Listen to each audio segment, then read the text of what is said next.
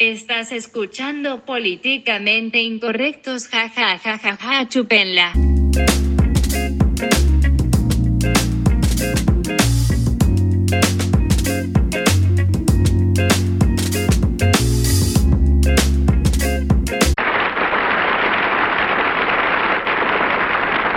Aunt Jemima presents Peggy and Chuck.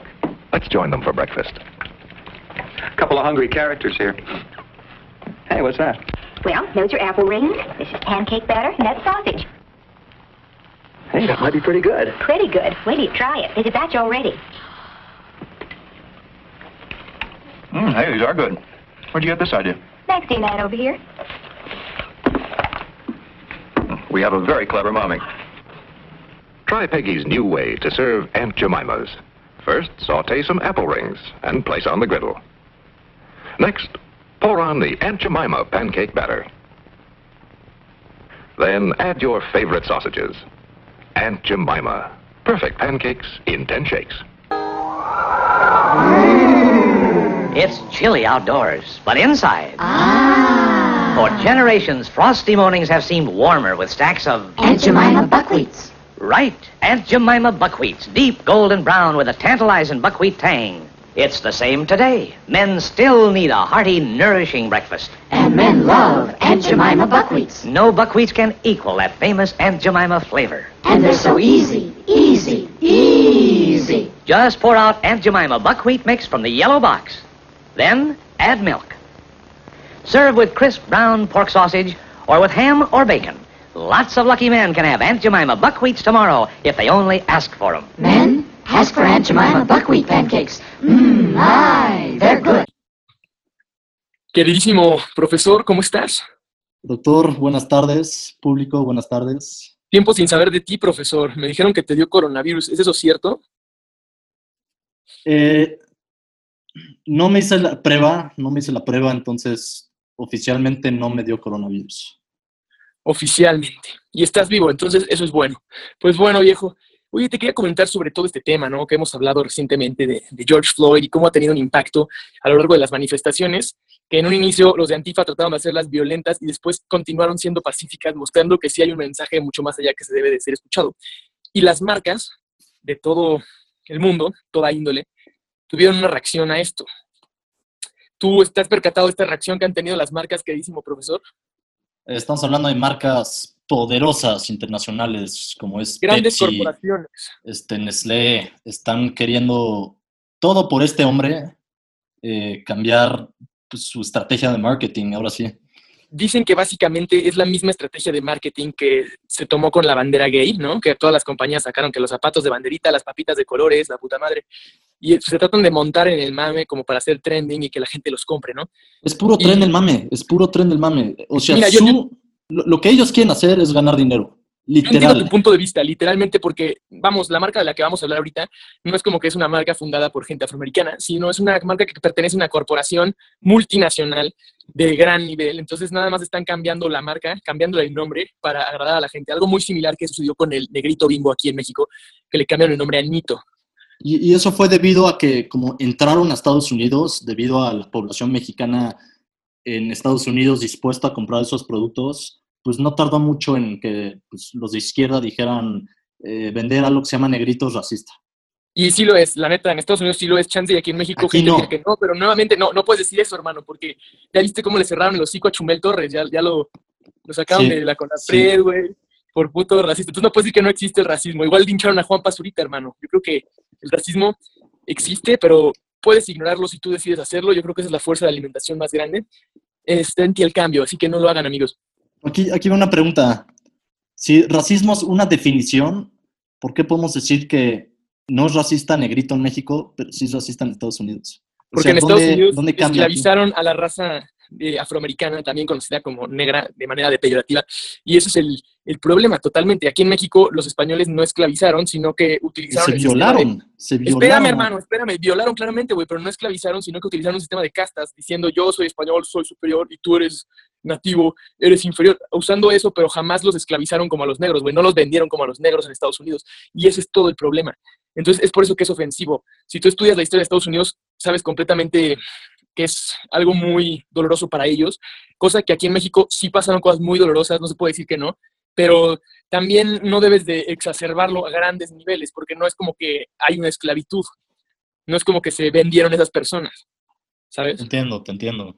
Bueno, dejando el tema de la esclavitud más adelante, eh, cuando las personas afroamericanas se incorporaban a la sociedad, muchas de estas personas fueron contratadas como servidumbre por los contrapartes blancos y fue que existió esta figura como de la nana afroamericana, ¿no? Que es la, la otra mamá.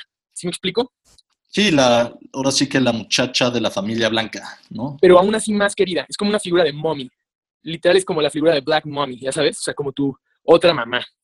El mejor ejemplo que puedo encontrar es tipo en la película de Roma, eh, la muchacha que casi casi era como la mamá de los niños blancos. Y la claro, mamá- y era más, era más familia que la misma familia, ¿no? O sea, más exacto. parte de la familia. Y exactamente es lo que quieren transmitir esta marca. Creo que ya saben de qué marca es, ¿no? Los queridísimos hotcakes de la tía Gemina. Y es exactamente el tema que queremos hablar el día de hoy.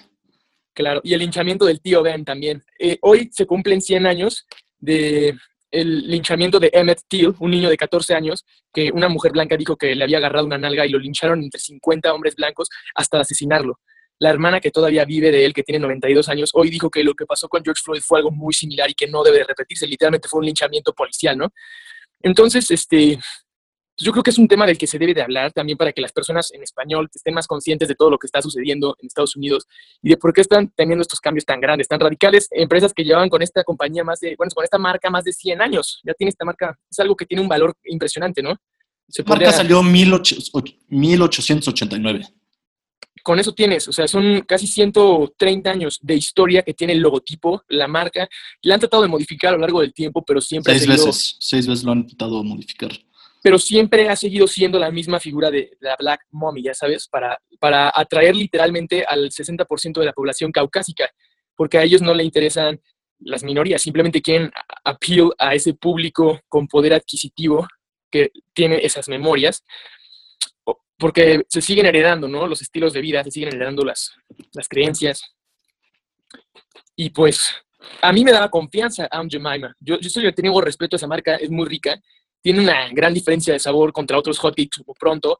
Obviamente no le van a cambiar, eh, o sea, van a cambiarle nada más el nombre, no la fórmula, no vamos a perder la marca de... de- No, simplemente la etiqueta. O sea, el, Claro, el- producto ya O sea, lo tiene. no hay por qué llorar, güey. No es como que vas a decir, puta, ¿por qué quitaron a Jemima? No te puedes tirar al piso. Pero, doctor, te, te voy a decir una cosa. O sea, eh, miel es como Aunt Jemima, hay 20 en el súper. Nada más que el brand es lo que vende. Todo el mundo ya reconoce la marca Aunt Jemima. Entonces, si le quieren Eh, poner una etiqueta ¿De qué nueva, empresa es, queridísimo profesor? es de Quaker y Quakers de Pepsi. Ok, entonces, pues sí, yo creo que es, es un gran diferenciador, como tú lo dices, este activo fijo, güey. El nombre es como un Coca-Cola para las mieles de maple, es un, es un Coca-Cola para las harinas de hotcakes. Te dice calidad, pero pues van a tener que encontrar otro logo, güey, que chance y no llega a ser, ya sabes, como una marca conocida. Ese es todo el pedo. Se les van a caer las ventas de manera impresionante si no invierten en marketing eficientemente. Impresionante, por- porque te digo, o sea, la calidad de la miel hay 20 iguales. Simplemente es el, el branding que la gente lo compraba. Claro, ¿sabes? pero lo que quiero que entiendas es que tú como compañía no puedes decirle al público, hey, Aunt Jemima ya no existe porque es racista, ahora vamos a llamarnos brownies, ya no, no nos vamos a llamar hotcakes, una mamada, ¿sabes, güey? O sea, No puedes, no puedes, sí, me, me cuatrapié bien gato, güey, muy duro. Este, lo que voy es, no puedes decirle al público eso, güey. Tienes que decir que tu rebranding es por cualquier otra razón, güey, ¿sabes? Y ah, Lo que, público, perdón, los que, los que no tienen ni idea de lo que estamos hablando, básicamente por todo esto de George Floyd, eh, han decidido re- retirar la marca Aunt Jemima.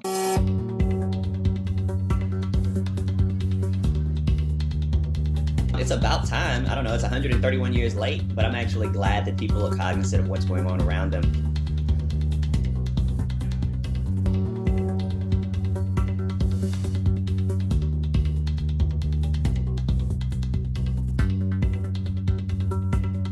Just pour out Aunt Jemima buckwheat mix from the yellow box. Then add milk.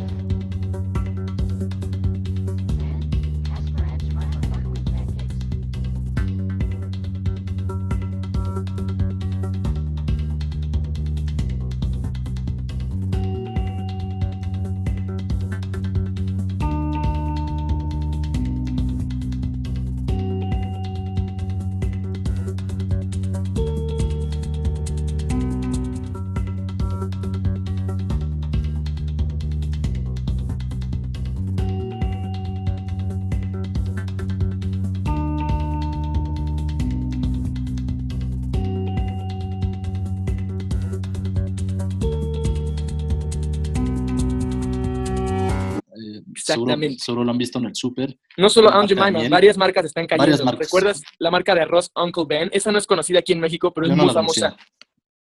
Sí, No, yo, yo no la conocía hasta que leí. es básicamente Aunt Jemima, pero de arroz. Venden literalmente la misma cantidad que vende Aunt Jemima de harina, pero ellos lo venden en arroz. Y es literalmente la imagen del tío negro, güey. Pero pues ya le están quitando. Mira, yo te puedo decir que, o sea, yo, a- habiendo vivido en Estados Unidos mi infancia, cuando comprábamos On Jemima, yo no tenía ni idea del racismo, ¿sabes? Pero solo viendo la foto, solo viendo la foto de On Jemima, yo ya suponía que era como la nani de una familia blanca rica. Es que tiene su, tiene su bandana en la cabeza, güey, y algo muy característico de las personas del servicio de aquella época, en los años 1800, era literalmente tener un payacate en la cabeza. No, y, y- y el hecho que se lleve tan cerca con la familia blanca que ya le dan el apodo de tía, de aunt, Aunt Jemima, es la tía Jemima, ya sabes, La que tía Jemima, sus hijos, sí. sus propios hijos. el que hace de li- cenar, sí. Es literalmente la imagen que quieren portray. ¿Y por qué hace de cenar? No porque sea tía, sino porque es subordinada de la familia. Sí, Ese es todo el problema. Ahora, ¿tú crees que eso sea malo? O sea, ¿no crees que aquí hay, hay como quesadillas de Doña Chuchis, güey? ¿No crees que eso sea de tor- para tortillas? Es tortillas tía Rosa. Tía Rosa, güey. Es Aunt Jemima, la tía Rosa. O o sea, si tú me dices tía Rosa, yo me imagino de una indígena. Una tía negra, la tía, la tía Rosa haciéndole blanca. quesadillas a una familia la la blanca. de perra, ¿sabes, güey? Dejen a la tía Yemina. Dejen a la tía Yemina en paz, no la toquen. No, no, no, no, te, ¿No te imaginas lo mismo al escuchar tía Rosa? No, yo porque la tía Rosa trae dibujada una tía como el chocolate de la abuelita, te trae dibujada una abuelita, pero las, siempre las pintan de color blanco, güey. A pesar de que el color de la población en la escala Pantone no esté dentro de ese color. Y lo hacen porque quieren vender un mejor estilo de vida, güey. Pero se me hace ridículo. Deberían de incorporar todo tipo de colores a las marcas, güey. Así, de esa manera, no discriminan. En cambio, si tú sacas a la tía Yemina, güey, estás discriminando a una persona por ser de color, güey, porque tú pensabas que simplemente al ponerla ahí ya es racista Es que, es white guilt totalmente, güey. O sea, la gente en esa compañía, los altos directivos encargados de la marca son blancos completamente, güey, y tienen white guilt. Y la guerra mediática, que ahorita lo trending no era lo LGBT, a pesar de que fue el mes LGBT, sino lo del tema del racismo, fue lo que detonó completamente la presión social hacia estas marcas para que fueran removidas. ¿Qué opinas? es que el contexto histórico de la miel sí es, sí hay racismo detrás. O sea, la, la- la señora que eligieron para esa foto, Nancy Green se llama, o bueno, se llamaba, ya se murió, fue nacida en esclavitud, nació en Kentucky siendo esclava. Entonces, tiene un tenía la imagen de un contexto, esclavo. sí, tiene un contexto racista, eh, Claro. la, la foto detrás de la miel. Entonces, muchos se quejaban por eso de, de- de que era racismo. De hecho, hub- ya hubieron varios intentos para cambiar este logo en el pasado. En el 2015, Pero es que el problema es que la marca genera valor, güey. Sea racista o no, güey. Estás generando un valor desde hace más de 130 años, incrementando año con año. Entonces, no, pues es muy difícil decir como, verga, Coca-Cola es racista, güey, ¿sabes? Porque si has visto que hay una teoría que dice que Coca-Cola volteado en vertical es un blanco escupiéndole a alguien oscuro. ¿Sí lo has visto o no? Eso ya se me hace exagerado. güey. Es algo súper, súper exagerado, güey. Muy, eso es neta, tienes que manchar a volar tu imaginación. Busquen esos videos, la neta se me hace como lo más conspiranoico pendejo, pero sí, este, pues sí existe. En, en el 2015, esta Richie Richardson es- escribió una carta al New York Times que le publicaron pidiendo de, de deshacerse de Aunt Jemima. Y, y justo explicó del contexto histórico este, de, la- de las granjas de plantación de los negros que estaban obligados y que había la idea de mami, que era pues, la negra que cuidaba a la familia blanca y, tenía el white master, ¿no? Este, y, y siempre usaba una bufanda en la cabeza. Es una descripción que pueden encontrar. O sea, era una, Sí, una descripción muy típica.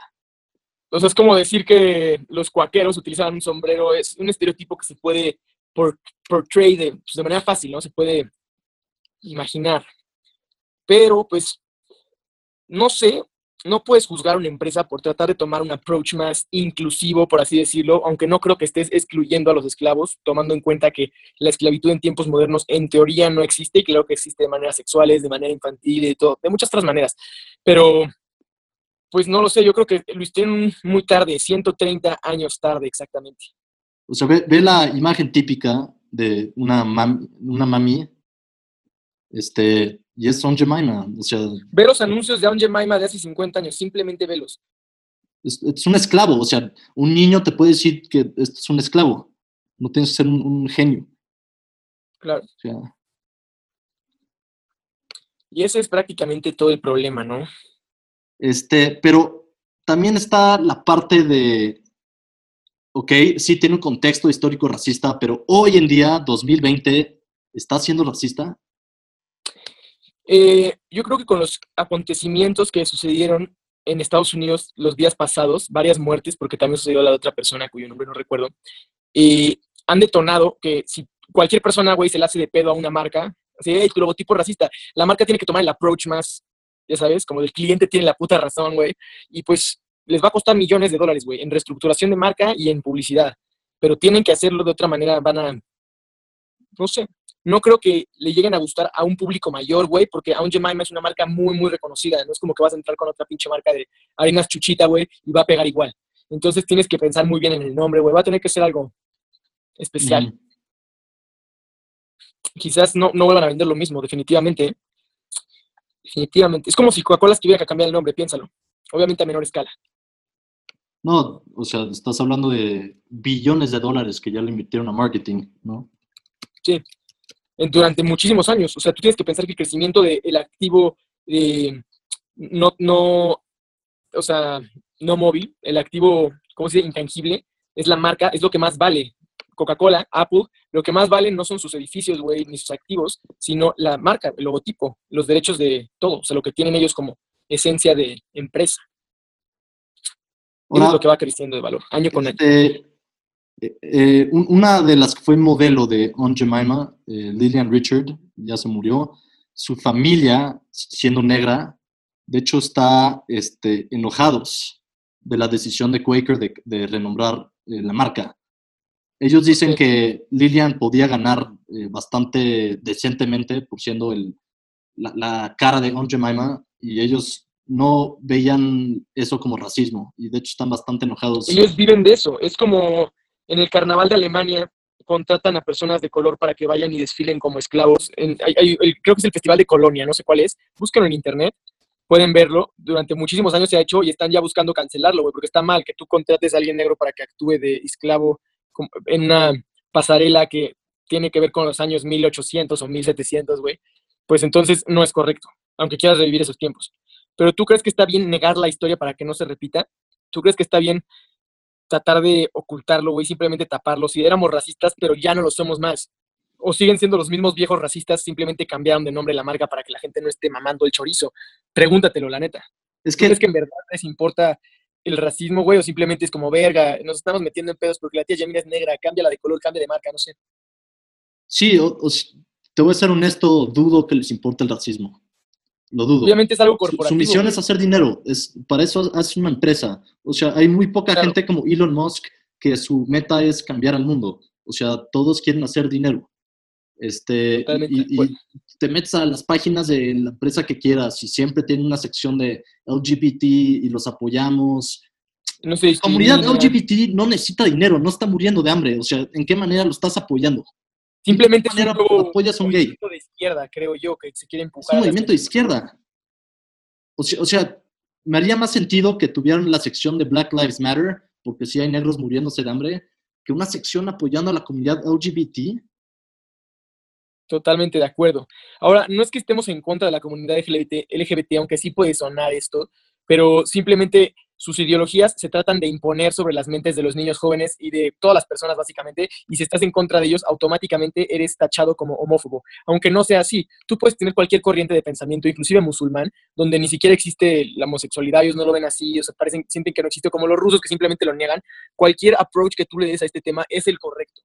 No importa si ellos mismos te quieren etiquetar de homófobo, simplemente tú tienes que, mientras que no transgredas, claro, ni insultes a terceros, puedes estar en contra o a favor. Es por eso que se cree que es una ideología de izquierda, porque se quiere imponer, ¿no? Imponer como pues, socialismo, imponer como un comunismo, imponer como cualquier ideología pendeja. ¿Qué opinas, queridísimo profesor? Es el, es el famosísimo movimiento de izquierda, güey. La nueva izquierda. la Hay un libro negro de la nueva izquierda muy bueno, léanlo. Se los recomendamos.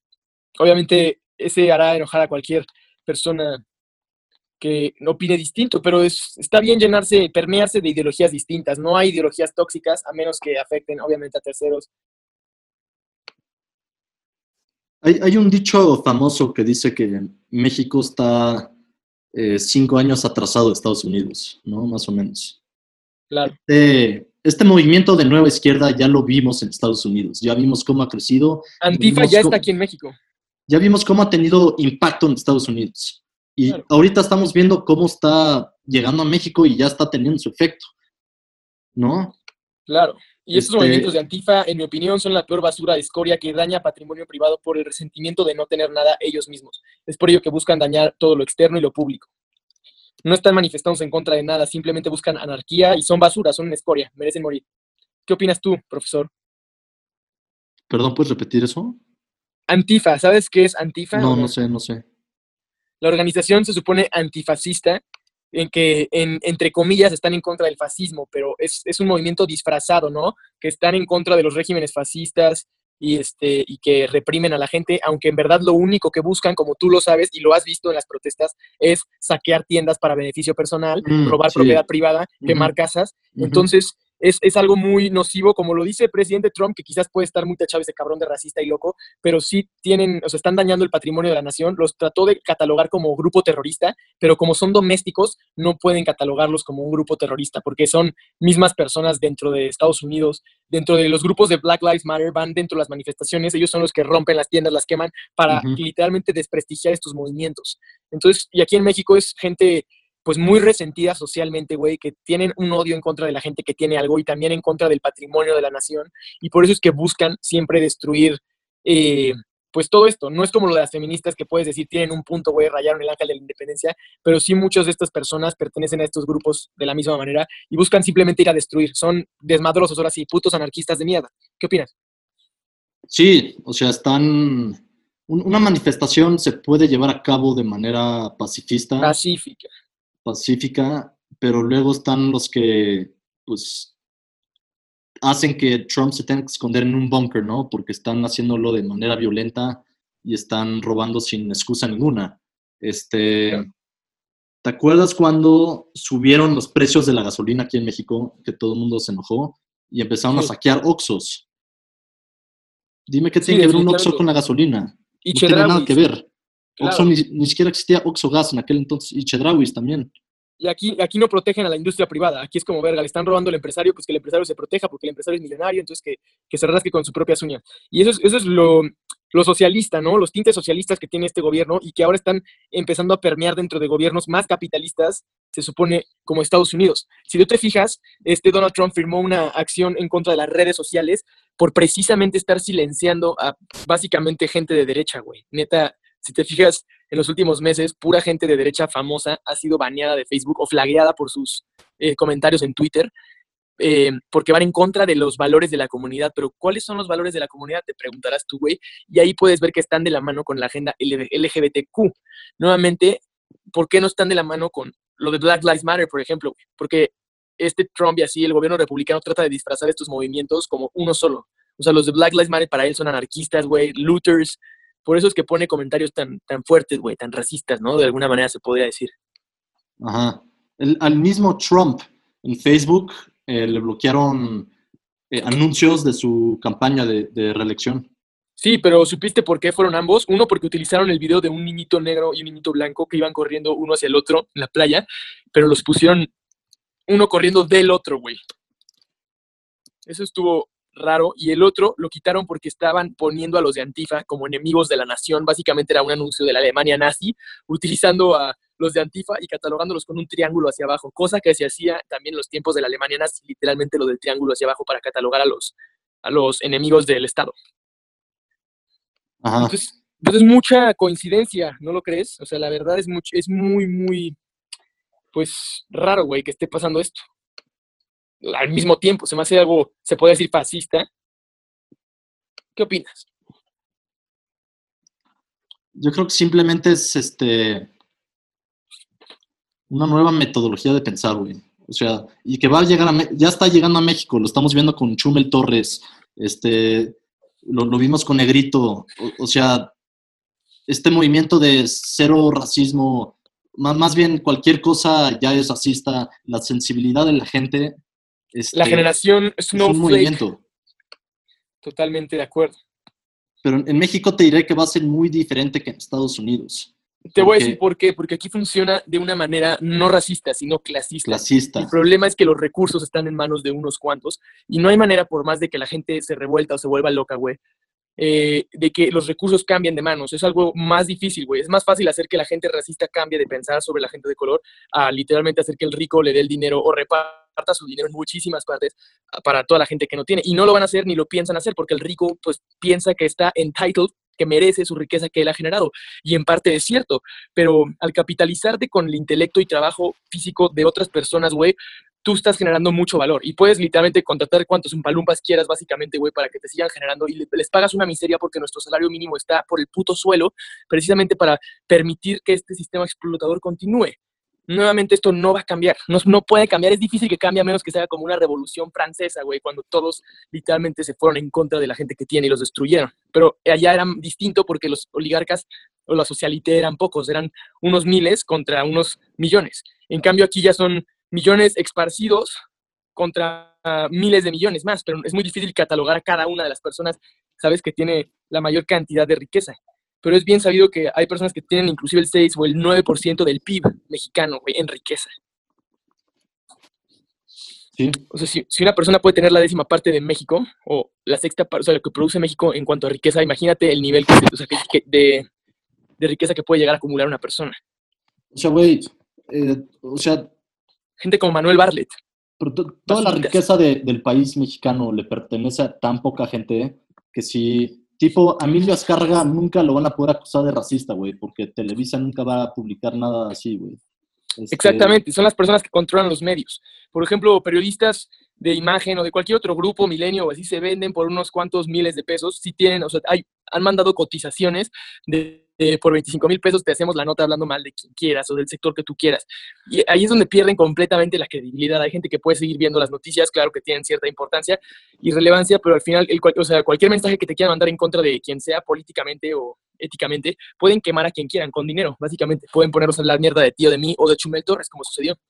Ese es todo el problema. Pero va a ser mucho Ahora- más difícil que pasan. Que A mí me mama Chumel Torres, yo llevo, yo llevo viendo el pulso muchísimos años y creo que es la esencia racista y clasista y sus chistes subidos de tono, güey, lo que en verdad me dan risa, güey, la neta, que te diga el chiste de Yalis, de pendejadas así que diga dice la gente ofende, pero él lo agarra de, de, de gracia, güey. Entonces, o sea, y se echa unos comentarios muy fuertes, güey, así de, mamá, ¿por qué toda la gente que votó por Morena se parece a Yalis y Aparicio? Es, es, un- es algo muy peyorativo, ¿sabes?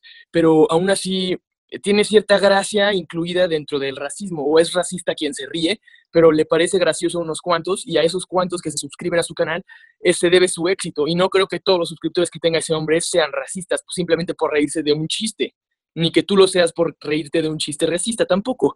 Es simplemente esa gracia que se ha adquirido culturalmente. Obviamente puede haber personas que estén demasiado sesgadas a la nueva izquierda que digan, verga, no me parece gracioso para nada, qué desagradable tu chiste. Pero es simplemente comprender el criterio. Y tienes que saber que las personas más intolerantes son las de la nueva izquierda, las que te tratan de meter todas estas ideologías, te las tratan de neta plantear y si no tienen un término derogativo para ti, si no eres una basura, si no eres el, el que está en contra, ¿sabes? Entonces no hay manera de quedar bien. Obviamente siempre hay personas que al compartir su opinión y al ser políticamente incorrectos van a cambiar la mente de unos cuantos. Y lo que queremos aquí, nosotros, el profesor y el puto doctor, queremos que ustedes tengan capacidad crítica. Si les emputa algo de lo que estamos diciendo aquí o si piensan que estamos siendo racistas, métanselo por el culo, quizás lo estemos haciendo para que puedan ustedes reflexionar y tener una capacidad crítica. Quizás lo estemos haciendo porque en verdad lo seamos o quizás no lo seamos, pero simplemente tengamos que hablar de estos temas relevantes para que la gente se eduque. Porque queremos al final que conozcan temas nuevos y temas que están cambiando al mundo y al, pues, entorno ¿no? en el que vivimos, profesor. ¿Qué opinas? Mira, eh, regresando a lo de Chumel Torres, si tú estás hablando de un comediante, o sea, alguien que hace su dinero haciendo chistes, Bueno, es un, es un locutor de noticias, comediante, periodista, porque también entrevista gente. tiene todo el derecho del mundo de hacer sus chistes como quiera, güey. O sea, Además, te voy a decir una cosa, la que se lo hizo de pedo fue la vieja del presidente, güey. Beatriz Gutiérrez Müller. Se la hizo de pedo porque dice que este periodista hace muchos chistes sobre su hijo el chocoflan cagadengue. Es la- es la edad. No lo escucha usted, señora bonita, amigo amo de casa. Vamos rápidamente con lo que pasó en la mañanera, la misa de aurora de mi viejito bebé, Andrés Manuel López Obrador. Por fin, mi viejito consentido, mi adorado peregrino, Don Corazón. Don Corazón, Andrés Manuel López Obrador, se mudó al Palacio Nacional, fíjate, en un pesebre. Con mi queridísima, eh, la señora emperatriz de nuestros corazones, Betty, la Espérate. Eh, Gutiérrez Müller y su adorado vástago, el príncipe heredero, Jesús Ernesto Chucoflano. Jesús Ernesto Chucoflano. Jesús Ernesto Chucoflano. ¿Sabes? Pero a lo que Es voy que con ahí es donde está el poder, güey. Ahí está do- donde está el poder. Por Lo ella, por ella, ahora ya es un racista te- este tipo. Cuando el, el si pendejo tú o yo, de su marido, güey, no saben ni hablar. si tú o yo hubiéramos dicho, este güey es un racista, a nadie le importa. Pero Sí, claro. Cuando el pendejo neófito de su marido, el cacas, todo el tiempo anda poniéndole apodos a la gente, güey. A Felipe Calderón le decía fecal, a, a Fox también le te ponen sus pinches apodos, a Enrique Peña Nieto también le decía pura pendejada, chachalaca, todas esas mamadas de Ricky Riquín Canallín, güey. No me vengan a mamar con que este cabrón no se puede echar sus pinches chistes, güey. Es una mierda de personas socialistas, güey. Estos cabrones que quieren cambiar al país por medio de ayudas falsas que simplemente acaban derrochando el gasto público, haciendo que no se invierta en infraestructura y tengamos una decadencia de 10 o 20 años al futuro. Pero la gente no lo va a ver porque no conocen el impacto macroeconómico o en el entorno pues empresarial y social que esto está teniendo, güey. Pero en verdad va a tener un gran impacto, como lo han dicho muchos estadistas, ¿no? ¿Qué opinas? Es que si nos están prohibiendo, si nos están prohibiendo qué podemos decir, o sea, ¿cómo sabemos qué podemos decir, güey? Estoy totalmente de acuerdo. A, a mí de chiquito, y, y- y- a, a mí de chiquito mi abuelo me contaba chistes de negros, ¿ok? Yo en la escuela, en primaria, entre los alumnos nos contábamos chistes de negros. Y, Claro. no, no pensábamos que era racista, simplemente era un chiste chistoso y ya. Y si veías un negro, no pensabas inferior de él, simplemente, pues, teníamos ese tipo de, se- de sentido de humor. Claro. Este, Mm. ¿por, por qué está cambiando esto? Ahora, si yo cuento un chiste de negro, parte de mí se siente culpable. El mundo se está politizando hacia lo políticamente correcto. Es por algo que tienes que mantenerte completamente incorrecto. No digo insultando a los demás, sino teniendo capacidad crítica para cuestionar las normas pendejas de la sociedad que se el- dirigen va- algo muy... Aquí va otro ejemplo. El- en el Estadio Azteca, el E puto.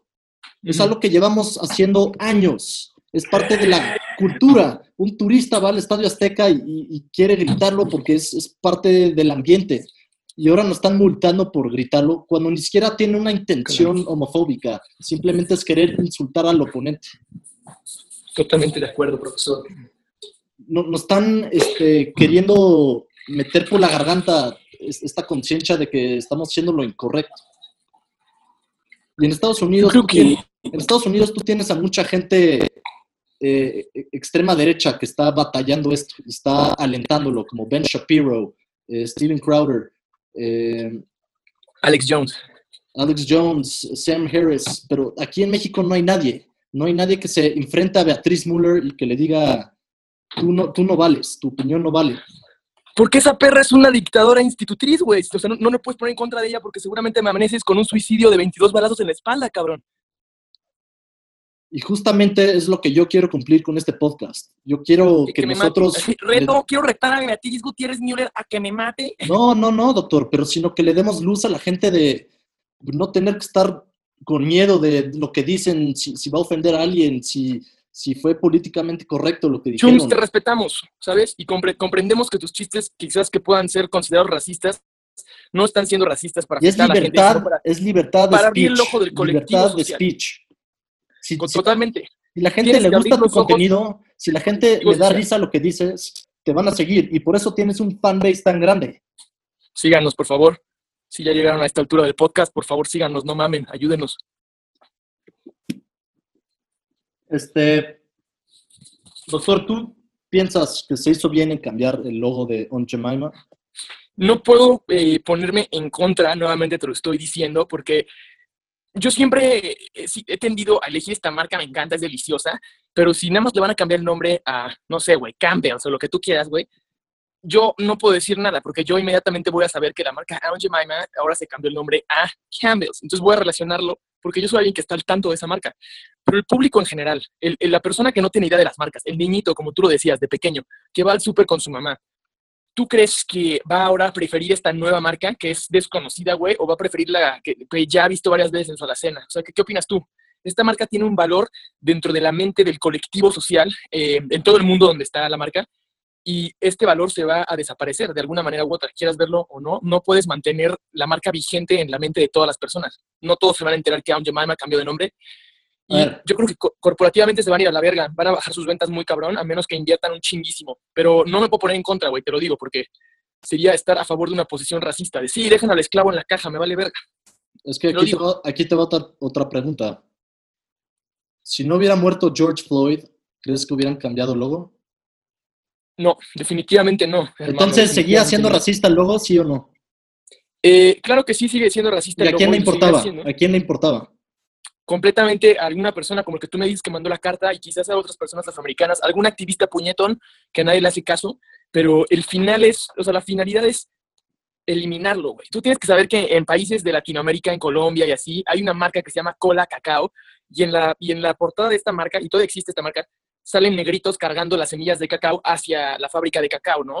Así se llama, busca la imagen de Cola Cacao, búsquenlo, y van a ver que, bueno, Cola Cacao publicidad racista, y van a ver que es completamente racista su publicidad, güey pero no sabes si, ¿sabes? No puedes decir nada, güey, porque quizás, me- o sea, lo más probable es que te imagines cola cacao o colacao, creo que es colacao. Colacao no es español. Es como Chocomilk, ¿no? Eh, busca, búscalo ahí, güey. Sí, no sé si sea español o no, creo que es de Nestlé ahorita, pero tienen, el punto es que tienen publicidad racista, se podría considerar de esa manera porque tienen gente de color cargando las madres de cacao.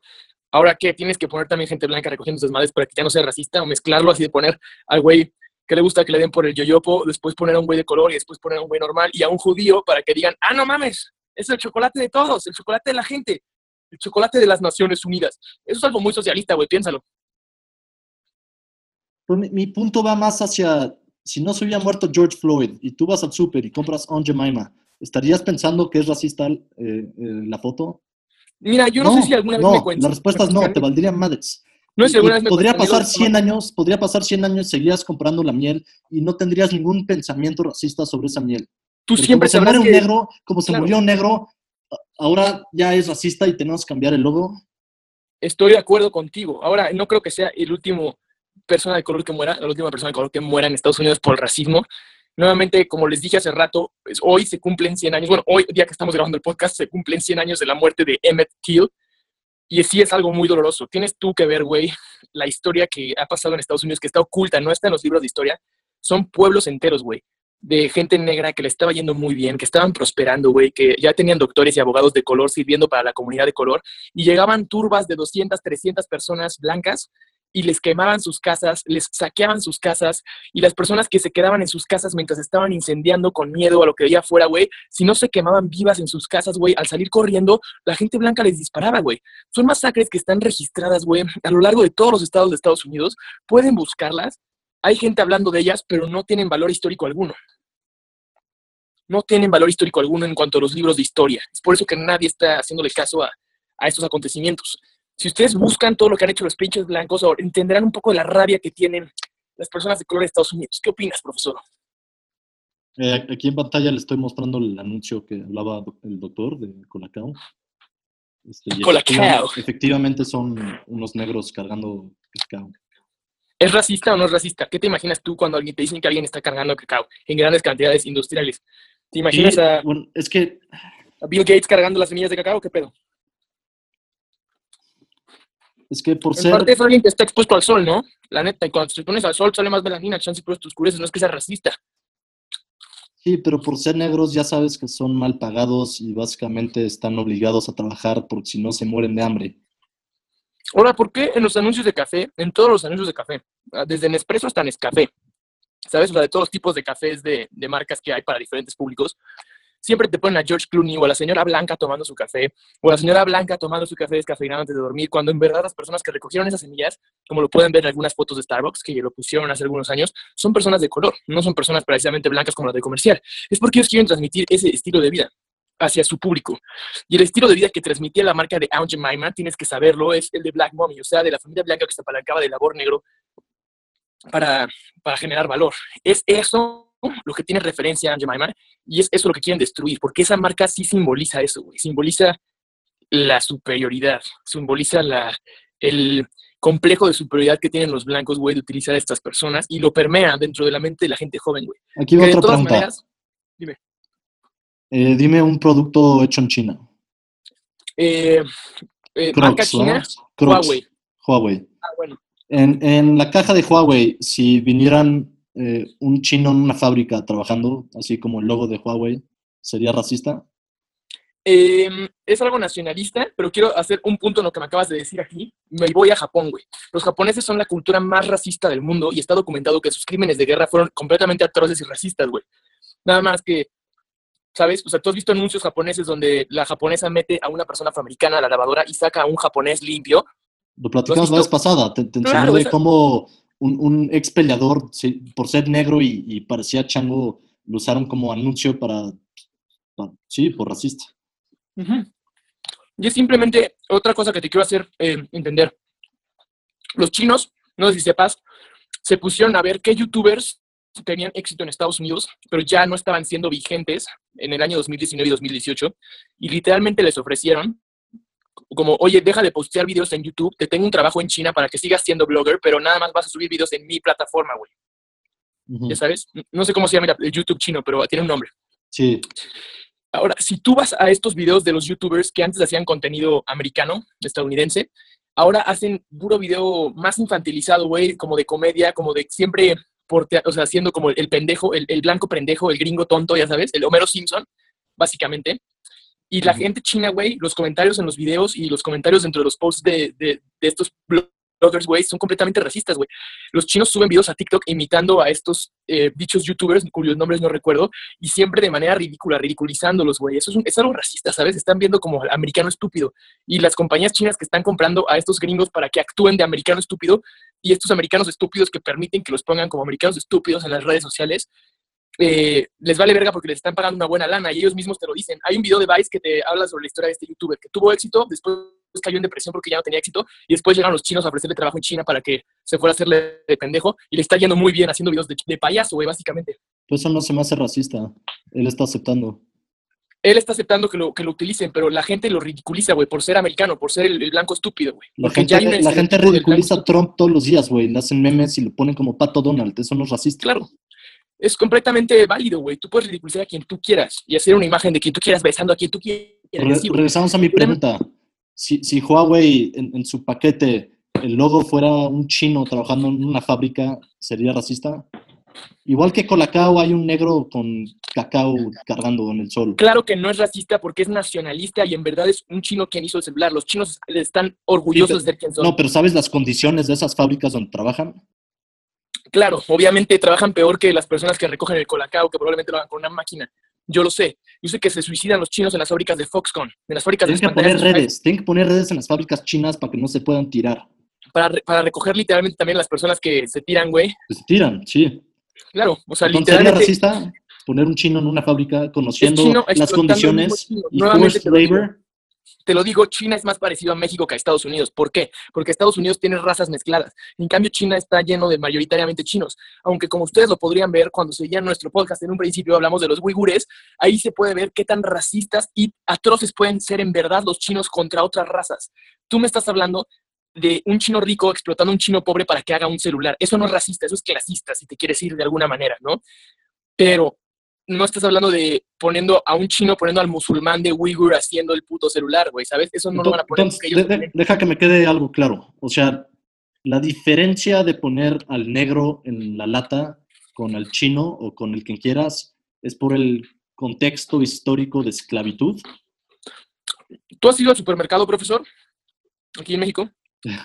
Es- ¿Has visto las, las tarjetas de un kilo de ayuda? ¿Las has visto o no? Sí. Es pregunta. ¿Has visto que tienen la foto de un niño rico o de un niño que en verdad está en situación de hambre, güey? La de hambre. Claro, güey. ¿Y qué es lo que te quiere vender esta tarjeta, güey? Porque no te quieren vender una postal con un niño pobre, ¿sabes? Te quieren vender un kilo de comida para un niño que en verdad lo necesita. Tienen que ponerte a esa imagen para vender. ¿Qué otra compañía con éxito utiliza imágenes de personas? Bueno, porque esta es una ONG, ¿no? Se podría decir que es como una organización que busca ayudar. Pero ¿qué compañía tú has visto, como tú lo decías, for profit, güey, que genere utilidades? ¿La has visto así de que poniendo a una persona pobre, compren la nueva computadora, güey, o compren la nueva moto? No, güey, porque nadie aspira a eso. Y tú tienes que saber que las marcas son algo aspiracional. Nike busca que tú aspires a ser el mejor basquetbolista, ¿sabes? O sea, Apple busca que tú aspires a ser, no sé, el mejor diseñador, o el mejor, o el más fino, o el más chingón, güey. Siempre son marcas aspiracionales. Entonces, El ¿por whisky busca que estés- el, ¿Por el qué pondrían a, a negros cargando cacao en, en- en la lata de colacao? Porque tú sabes que ese cacao fue recogido por esas manos, güey. Si tú vas a Latinoamérica y ves a las plantas de colacao, probablemente gente de color esté recogiendo esas plantas. ¿Pero aspiras a eso? No, yo creo que esa Yo, marca... yo no, yo no. No, a lo, que voy, a lo que voy yo es, por ejemplo, es que esto de Colacao tiene más que ver como las marcas naturales. Tú sabías que en la marca del tocino, güey, te ponen siempre una granjita, como para que tú pienses que tu puerquito vino de una granja, aunque en verdad vino de un matadero industrializado de metal, ¿sabes, güey? Ok, sí, tiene, tiene sentido. Quiere Al que ponerte los de que... Colacao, te sí. quieren hacer entender que viene de man, recogido a mano, ¿no? Natural, Sí, saludable. sí, sí, sí. No es aspiracional como tal. Quieren darte la imagen de que es natural o de que es este, handpicked, ¿sabes? Darle otro valor agregado. Sí, Pero claro. esto de Aunt Jemima, güey, ¿qué, imagen crees que te está dando, güey? ¿Sabes? ¿Qué imagen te está dando? Pues claramente la de la explotación, güey. Aquí no tienes una marca que tenga a una persona de servicio, ¿o sí? Pero, pero te acabo de demostrar que, o sea, si, cuando tú comprabas miel en el súper, no pensabas en eso. Simplemente era, ah, Aunt Jemima, la, la miel que siempre compro. Yo compro Log Cabin, me gusta más, pero en cuanto a harina, bueno, compro sí. siempre la tía Gemina. Esa perra siempre nos da lo sabroso. Pero es, es lo que platicábamos antes. Si, si no se hubiera muerto George Floyd, Pepsi no hubiera cambiado el logo. O sea, no sería racista. George Floyd mató a la tía Gemina. Yo creo que es un buen headline. Para el título, sí, ándale. Este, Eliminó a la tía Gemina, ¿no? Porque no la está matando. Es muy duro decir la palabra matar cuando George Floyd fue un buen hombre. ¿Sabes qué va a seguir después de esto? Mm. Hay varios equipos deportivos en Estados Unidos que tienen logos con indios, los Redskins. Los Redskins, claro, ya lo están Los- buscando cambiar, de hecho. Los Chicago Blackhawks tienen a un, a un indio. Los van a cambiar, güey. Porque ya va, a ser racista. Lo van a cambiar, Claro. ¿no? Y después, este, o sea, esto, esto va a afectar de manera global. O sea, un país que lo está resistiendo cabrón a esto, o que prácticamente ha tenido un efecto nulo, güey, de esta globalización de la nueva izquierda, es Rusia, güey. Tú lo puedes ver en Rusia. Putin te puede negar públicamente que la homosexualidad existe en su país, ¿sabes, güey? O sea, es un güey que te puede decir, no, en el país no hay homosexuales. Y en Crimea no tengo campos de concentración para homosexuales, aunque sí está comprobado que hay campos de concentración para homosexuales en Crimea. Ve esto, güey, ve. Claro que es racista esto. Claro que es racista. Claro que sí. Redskins. O sea, estos cabrones los mataron. Acabaron con los indios. Claro. Y le estás poniendo un equipo Redskin y estás vendiendo playeras con un indio que mataron, exterminaron. Ahora, tú tienes que saber que el, el gringo racista de ahorita es un loser completamente, es alguien que probablemente no esté haciendo tanto dinero como quiere, alguien que esté resentido con la gente de color porque siente que le están quitando sus trabajos, y más importante aún, quizás sea descendiente de algún perdedor confederado. Como todos sabemos en la historia de Estados Unidos, los confederados son los que perdieron, los perdedores de, de la guerra civil, y pues fue la guerra de la abolición de la esclavitud. Y es porque si estos cabrones son los perdedores resentidos, güey, de esa guerra, se les tiene respeto, ¿no? Como militarmente, como si fueran no sé, Thomas Jefferson, güey, u otras personas, no, este, ¿cómo se llaman los otros presidentes importantes de Estados Unidos, güey? Abraham Lincoln y así, no se les puede tener cariño. Claro.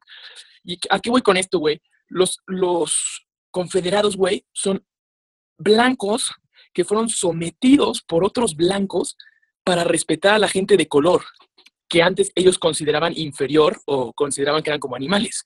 Entonces son gente que literalmente, gente blanca que recibió una bofetada de gente blanca que les dijo, a ver, pendejo, esta gente tiene derechos, esta gente son seres humanos, y los idiotas se quedaron en el pasado. Entonces tú tienes que saber que alguien que esté a favor de los confederados, básicamente un racista tradicional, es una persona resentida que está en el pasado, que simplemente se le inculcaron valores erróneos.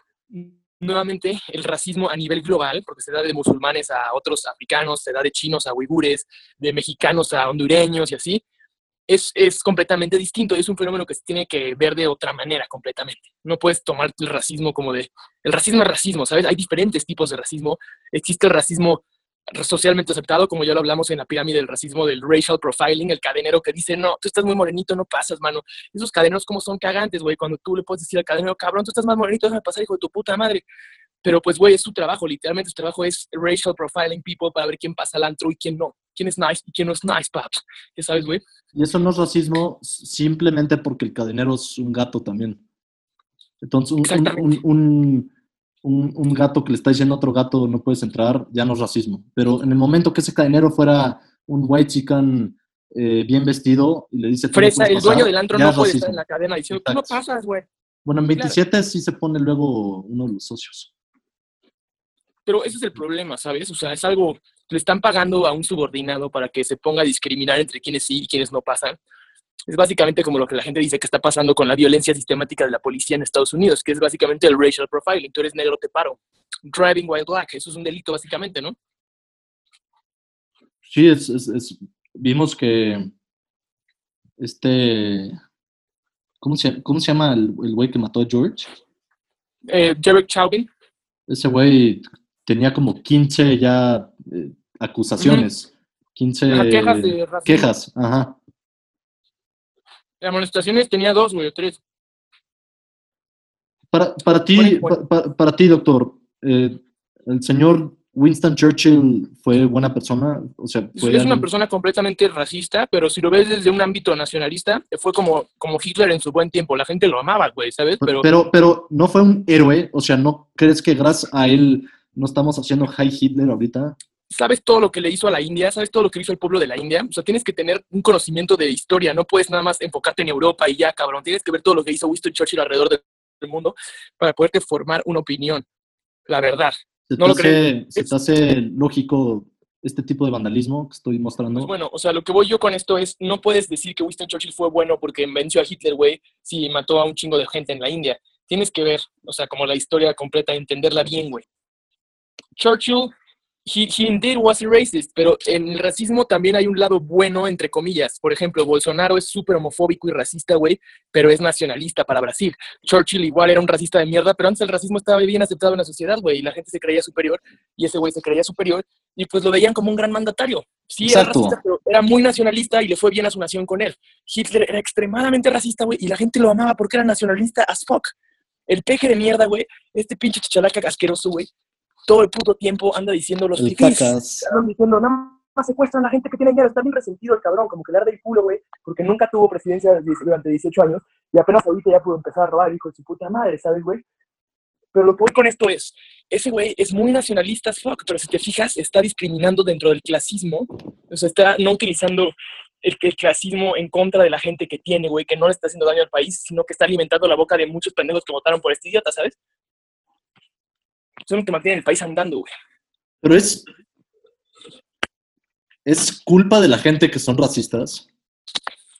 O sea, ve, ve, va- va- vamos a la eh, Abraham Lincoln. O sea, es Claro. conocido como de los El mejores de- presidentes de la historia de Estados Unidos. El Sin honesto- embargo, sin embargo, él tenía esclavos, era dueño de esclavos. Thomas Jefferson también tenía esclavos. Eso ya lo hace mala persona. Yo creo que él, el, el Lincoln en específico, pues fue bueno, ¿no? Porque él los liberó. Él fue Pero el él- presidente que los liberó. Él, él solito tenía que haber dicho está mal esto. O, o es, es culpa porque él solito no se le ocurrió la idea de ah, todos somos iguales. Durante el mandato de Barack Obama también sucedieron asesinatos como el de George Floyd, no sé si estés consciente de ello, y también muchos dentro de centros migratorios hacia mexicanos y gente latina. No sé por qué no hubo una consecuencia, ¿sabes? Cuando este presidente es afroamericano, mínimo tiene que empatizar con su gente, no sé por qué no reestructuró la policía o hizo cambios antes de que llegara Trump, ¿sabes, güey?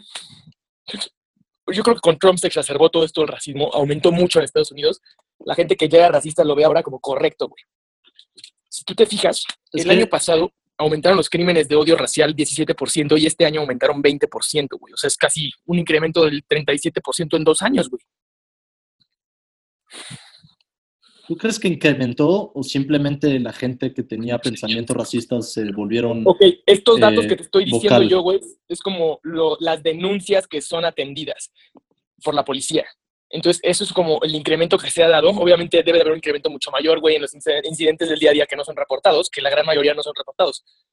Pero, eh, no sé, güey, ahorita Facebook está inundado, más en las revistas de izquierda, como This y, y otras Pues es que muchas todas las tech companies son left as fuck. Totalmente.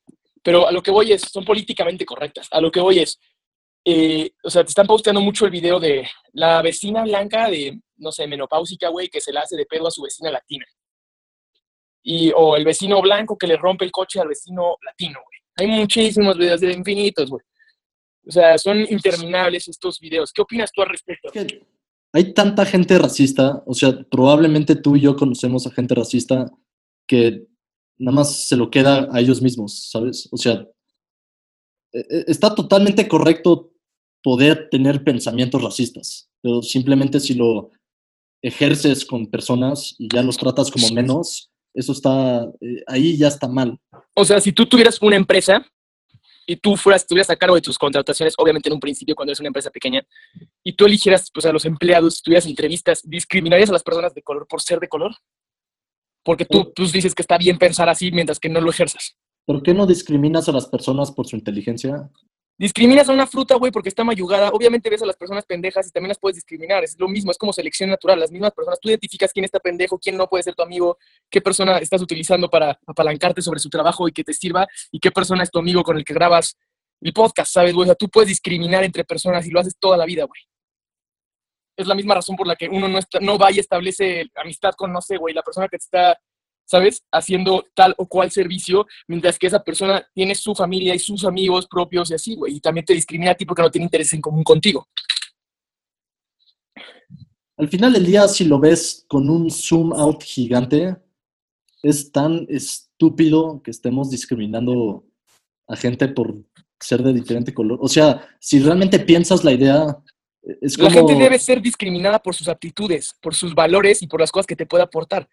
Como en una entrevista laboral, güey. Si esa persona no te puede aportar valor a la empresa, no la contratas, independientemente de su color, güey. Eso no importa.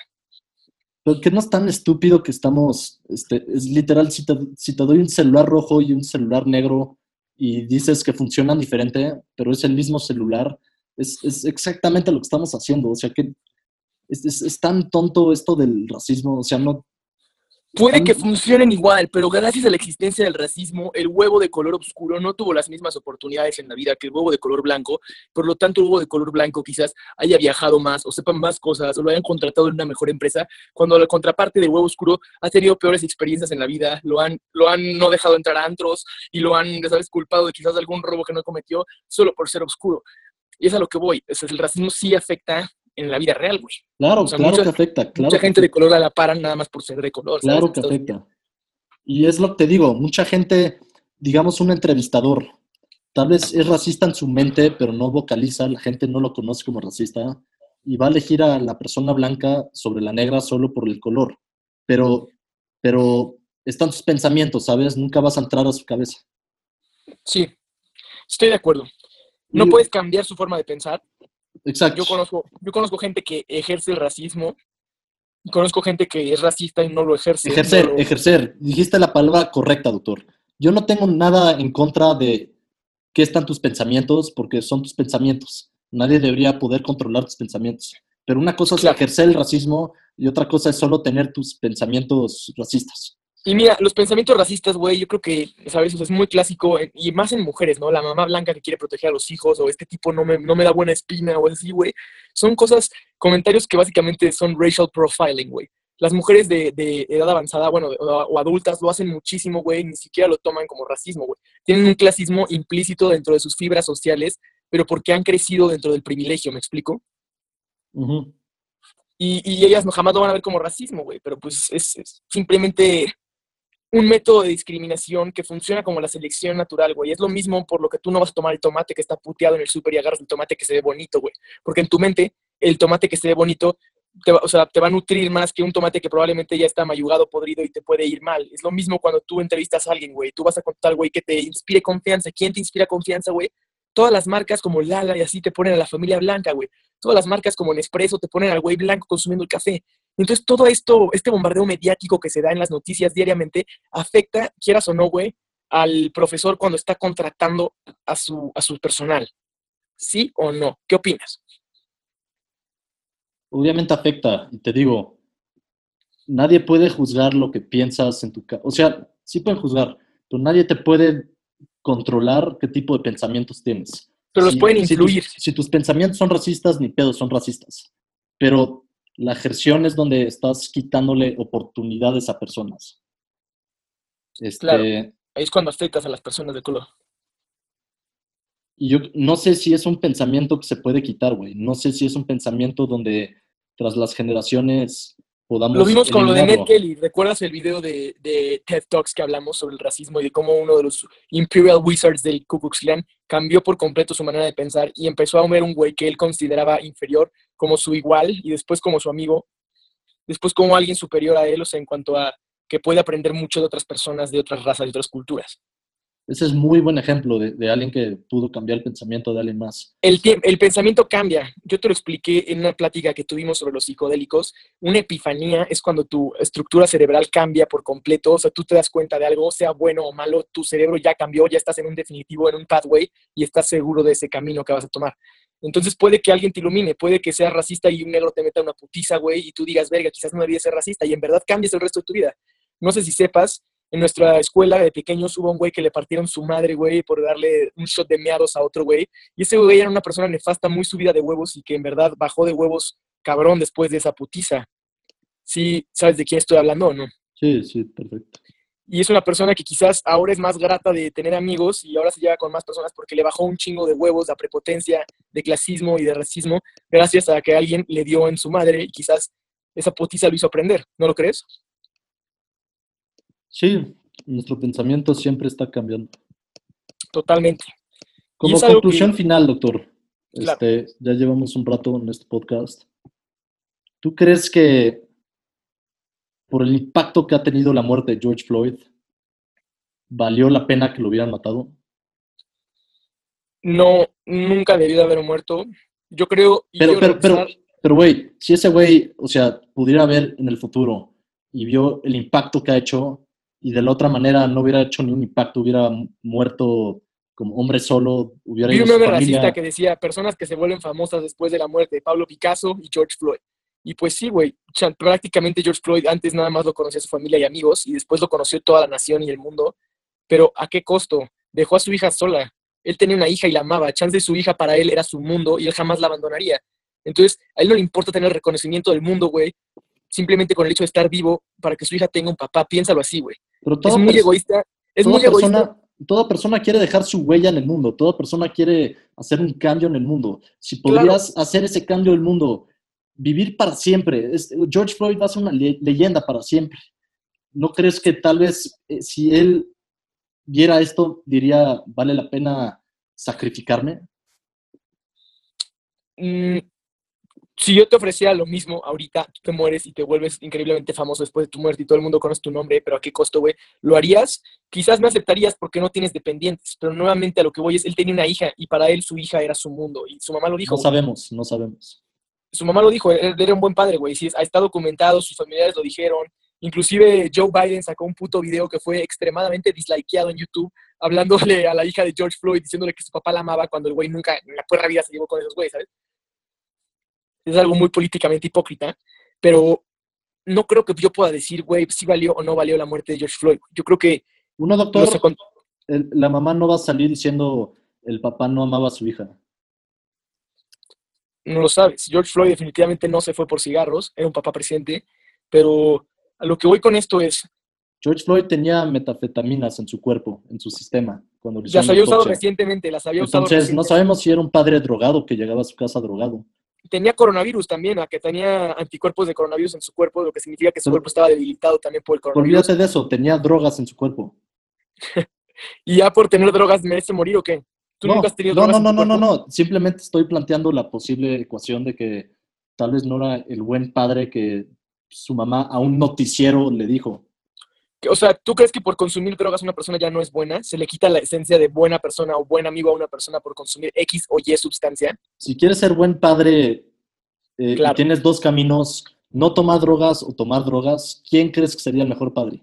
El que no toma drogas, evidentemente.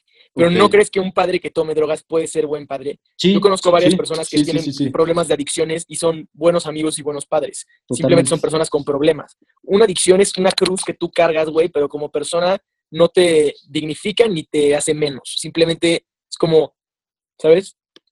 Un problema, una enfermedad que te toca vivir. Totalmente. Este, pero regresando a mi pregunta original, ¿crees que valió la pena la muerte por el impacto que ha tenido? es muy egoísta yo, o sea, que yo te diga sí o no, güey, porque no te podría decir qué vale el impacto la muerte de alguien. Nuevamente quiero regresar al, al caso de Emmett Till y los invito a que investiguen. Es algo que les va a llenar el corazón de dolor, güey. Es una historia muy triste. Era un niño joven e inocente y una puta vieja racista malnacida, güey, que inventó que le habían agarrado la pinche nalga. Por culpa de esa perra, mataron al pobre Emmett Till. Y 14 ese años es el, tenía. Emmett Till, 14 años, búscalo. Emmett Till tuvo un impacto tan grande como el de George Floyd, güey, en su tiempo. Obviamente no había la cobertura de internet ni nada mediático, fue hace más de 100 años.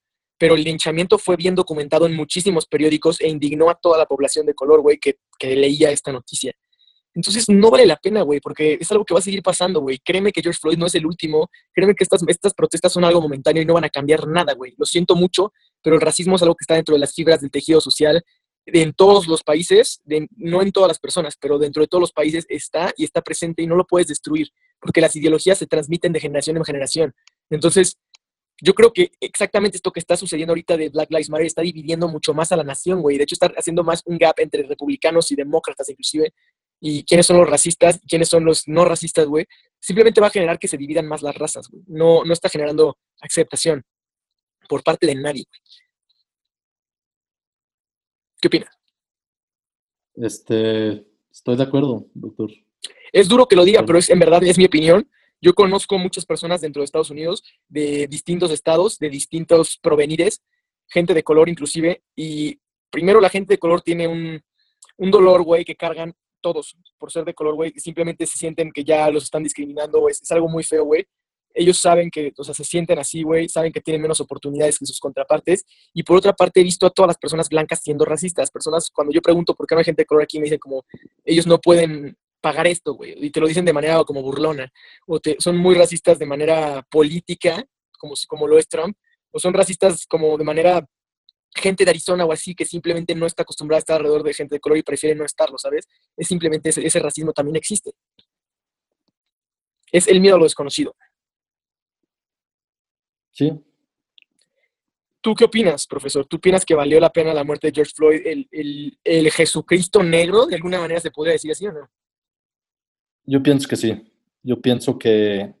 Y suena, manera. suena egoísta esto, Sí, pero nunca hubiéramos escuchado el nombre George Floyd si no fuera por él. O sea, se volvió algo viral y fue un ejemplo que hay que... fue una ejecución pública viralizada y que no se le prohibió a nadie. Facebook nunca baneó el video, No, pero, como pero- banean videos de ejecuciones de musulmanes. ¿Qué tiene de distinto esta ejecución? Que fue con la rodilla y no con una puta daga al cuello como lo hacen los musulmanes cuando ejecutan a los periodistas americanos, la gente de ISIS, la gente del Hezbollah. ¿Qué tiene de distinto esa ejecución, güey? ¿Un policía asfixiando a un negro o una persona yihadista cortándole la yugular a alguien? uno, el, el policía no lo mató en ese momento, se murió en la ambulancia. El, el güey estaba unresponsive abajo de la rodilla del oficial dos minutos después de que dejó de respirar. O sea, pero fue declarado muerto hasta que estaba en la ambulancia. Claro, porque los policías no lo van a declarar muerto, pendejo. Sería irse al bote ellos solos, güey. Entonces Hasta tenemos ese momento es unknown information. Es. Pues no lo sé. Ahí sí. No se puede decir que valió la pena la muerte de nadie. Yo pienso que valió la pena su muerte porque abrió los ojos a todo mundo que el racismo está ahí. Y como Yo te dije, que- como te dije antes, cada vez que hubieras ido al súper a comprar esa miel on Jemima, no hubieras pensado en ningún contexto racista. Y a a, George. Floyd, gracias a que nos abrió los ojos que esto es un issue grande que está dividiendo no solo a Estados Unidos, sino al mundo, este, ya nos preguntamos estas cosas. Entonces, mi respuesta sí. Eh, gracias, George Floyd, por morirte. Suena Yeah. muy feo, pero gracias por morirte porque tuvo un sentido tu vida. Para Su vida no tenía sentido en vida. El bien de la humanidad. Pues bueno, queridísimo profesor, estoy, estoy muy conmovido por tu punto de vista. Nuevamente, yo no creo que la muerte de George haya sido lo correcto, porque a pesar de que abrió los ojos, como tú dices, de unos cuantos, el racismo sigue estando ahí y va a seguir estando ahí, y los ojos eventualmente se cierran porque tienen que parpadear, y a la gente eventualmente todo le vuelve a valer verga, como el coronavirus les valió verga con lo de Black Lives Matter, Black Lives Matter le va a valer verga con lo siguiente que venga. Siempre el mundo está en ciclos, y cada ciclo era principios de años, pues no sé, a principios del 2020, los incendios en el Amazonas estaban muy, muy sonados, güey. Después a todo el mundo le valió verga. Después fue el incendio de Australia. Después todo el mundo le valió verga. Después era la Tercera Guerra Mundial, Estados Unidos y China. Después todo el mundo le valió verga por el coronavirus. Es lo mismo que está pasando, todo está como en ciclos. Entonces yo creo que es cuestión de que la gente olvide y vuelva a pasar una situación similar. No va a dejar de pasar esto. Yo me digo que mínimo va a haber unos tres o cuatro George Floyd más en, en mi lifespan. Y en el lifespan de mis hijos va a haber más. Siempre ha existido y va a existir este tipo de violencia. Yo creo que el nombre George Floyd va a resonar. Coronavirus. Va a resonar por mucho tiempo y como dices, eventualmente va a desaparecer. Probablemente mis bisnietos no van a saber quién es Michael Jordan, porque va a haber el LeBron James, que fue el, el mejor jugador más reciente.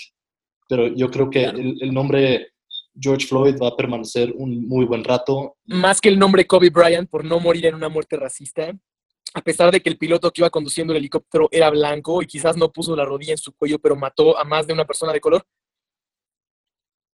Pues Kobe Bryant era negro. Que la Claro. gente ya recuerde un nombre de alguien negro por la grandeza que hizo, eso ya es un gran avance. Claro. Yo creo que las, las formas de pensar, como lo dijimos, extremistas, son aceptadas por unas personas. O sea, el racista se va a llevar con personas racistas y va a pensar que el racismo es bueno, así como la persona negra se va a llevar con personas negras y, va- y van a tomar el racismo como algo malo. Pero es simplemente con quién te juntes, porque personas que piensan alike se juntan con personas que piensan similar. Entonces, siempre ha sido así la vida, güey. De eso se tratan las campañas políticas, ¿no? De eso se trató la dictadura de Hitler y dictaduras grandes. Se trata de simpatizar con el mayor número de personas, güey. No, pero una cosa, una cosa es simpatizar y otra cosa es este, engañar. Transmitir ideología. Ajá. Claro. Este, hip- hipnotizar, casi, casi, manipular, manipulación. Eso es muy Claro. diferente. Tú puedes tener a un negro que vive bien, hace su living bastante humildemente, y llega alguien que dice, oye, ¿ya escuchaste Black Lives Matter? Es que nosotros somos una minoría y somos una víctima, y este, te tienes que sentir oppressed. Y ese negro que vivía una vida buena va a empezar a trabajar todos los días sintiendo que ya es una víctima. Claro. ¿Entiendes a dónde voy con esto?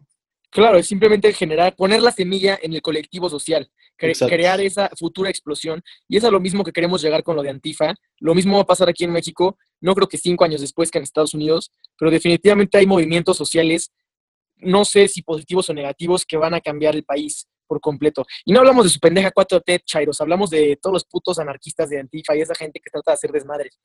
Pero a- a- AMLO, AMLO lo ha hecho a gran nivel también. Es transmite resentimiento también, él busca crear división social. El, el término, el término fifí, el, el término chairo, o, o sea, son... No, son- el término de canonizar a la pobreza, porque tú no sabes si el pobre es bueno o malo, al igual que no sabes si el rico es bueno o malo. Nadie, tú no sabes si- si nadie es bueno o malo como esencia. A lo que voy es, no deben tampoco de canonizar la pobreza, porque los políticos siempre tienden a decir como el pobre es bueno y tenemos que darle ayudas. Y entonces toda la gente, güey, inclusive los ricos van a decir como tienes razón, peje, la gente merece ayudas. Pero en verdad no es que sean buenos o malos, sino que son individuos que toman decisiones. Y no sabes si esas decisiones con la ayuda económica que tú le estás dando sea la mejor para ellos, güey, o en verdad nada más estés tirando el dinero del gobierno a la basura en lugar de utilizarlo en infraestructura o cosas que una economía neoliberal, se podría decir, las manejaría de otra manera, ¿sabes? A lo que voy es, si es, y está probado que las ayudas sociales debilitan más allá de fortalecer. Obviamente las personas que viven en pobreza extrema, claro que merecen esta ayuda porque no tienen Ahí, otro ahí estoy en para- desacuerdo contigo. Cuando este... ¿Cómo se llama el presidente de Brasil? estuvo Bolsonaro. No, Jair antes, Bolsonaro. Antes. A Lula da Silva. Lula da Mami, Silva. No Este, gracias a los apoyos sociales que empezó a dar, eh, Brasil se fue de ser el, el- algo como el 16 potencia mundial al Claro, séptimo mierda. potencia mundial. Sacó a miles de personas de pobreza extrema que pudieron mandar a sus hijos a la escuela. Y todo esto fue con ayuda social. Claro. Y hubieron algunas tranzas ahí, como fue lo de Odebrecht, que por eso este, contribuyó a, a que se fuera a la cárcel. Pero este, básicamente con obra social y ayuda social fue que eh, sacó a gente de la pobreza extrema. Hitler hizo lo mismo, si sabías, durante la Alemania prenazi, que estaban muy arruinados por la Primera Guerra Mundial, Hitler les empezó a dar empleo a todos los alemanes creando armas, creando armas de guerra, vehículos bélicos, y la gente estaba muy contenta, lo amaban, güey, porque él volvió a, activar la economía que estaba completamente destruida. Tú, antes de Hitler, güey, decían que podías dejar una canasta de dinero en la calle. Está documentado en, en documentos alemanes. Y la gente te iba a robar la canasta y te iban a dejar el dinero, porque el dinero no valía nada. Y cuando Hitler entró al poder, güey, que empezó de fábricas a lo pendejo y este tipo de comunismo nacionalista, obviamente mandó la economía hacia arriba, pero no es sostenible por siempre, güey. Siempre, como tú lo dices, o suceden cosas como Odebrecht o Viene otro mandatario. hay Ajá, tranzas detrás. exactamente. Siempre hay cosas detrás. Y Hitler traía un odio racial impresionante, güey, que también es como su punto negativo. Este güey era un puto ratero y el peje también es un puto ratero. Lo más probable es que después de su sexenio nos enteremos de pura mierda de este güey, ¿sabes? A ver, perdón, 20 millones de personas sacó de la pobreza Lula da Silva. 20 manches, millones. ¿Cuánto ha sacado el cacas? Y 20 millones y tenía una aprobación 20 el cacas, ¿no? de 90%. De hecho, decían que si salía de la cárcel Lula da Silva iba a ganar contra Bolsonaro. Ya, ya no está en Eh, la cárcel. Sí, pero, o sea, ¿te acuerdas que las elecciones fueron hace un año o dos? Decían que si él salía de la cárcel en esos momentos, sí iba a poder ser candidato. Acuérdate que él no pudo ser candidato para reelegirse gracias a que estaba en la cárcel. Pero si él hubiera estado fuera, sí hubiera ganado. Sí, era el favorito a ganar. Claro. Pero el, el- el gobierno brasileño es una mafia de businessmen que hicieron todo lo posible para que se siguiera en la cárcel y no pudiera este, reelegirse. Definitivamente sí, profesor. Opino igual que tú. Pues me gustó mucho tener esta plática. Nos, ya, ya nos hacía un, un podcast, güey. Hace falta un pinche podcast sin, sin tanta gente aquí haciendo ruidos en el estudio, ¿no? Este, sí, estuvo, estuvo bien. Uno a uno. Un two por two. Tía Jemima, tío Ben, los vamos a extrañar. Igualmente, Spider-Man. y público, ustedes, ustedes reflexionen si eh, se justifica el cambio del logo de On Jemima, Déjenos en la caja de comentarios qué opinan. Si lo van a extrañar o no. Y pues un like, ¿no? Más importante, si les gusta nuestro contenido pseudoeducativo. Y un comentario, pues dejándonos su opinión sobre este tema. Y suscríbanse, por favor, a la verga, a la campanita si quieren. Ya, si se ven muy pinches extremistas, güey, denle la campanita, no mamen. Y si se quieren ver más extremistas, denle un On Jemima a nuestro canal. Denle on Jemima a un racista. Los queremos, amigos. Cuídense. Hasta la próxima. Gracias por escuchar Políticamente Incorrectos Podcast. Si fuiste ofendido por algo, chúpenla.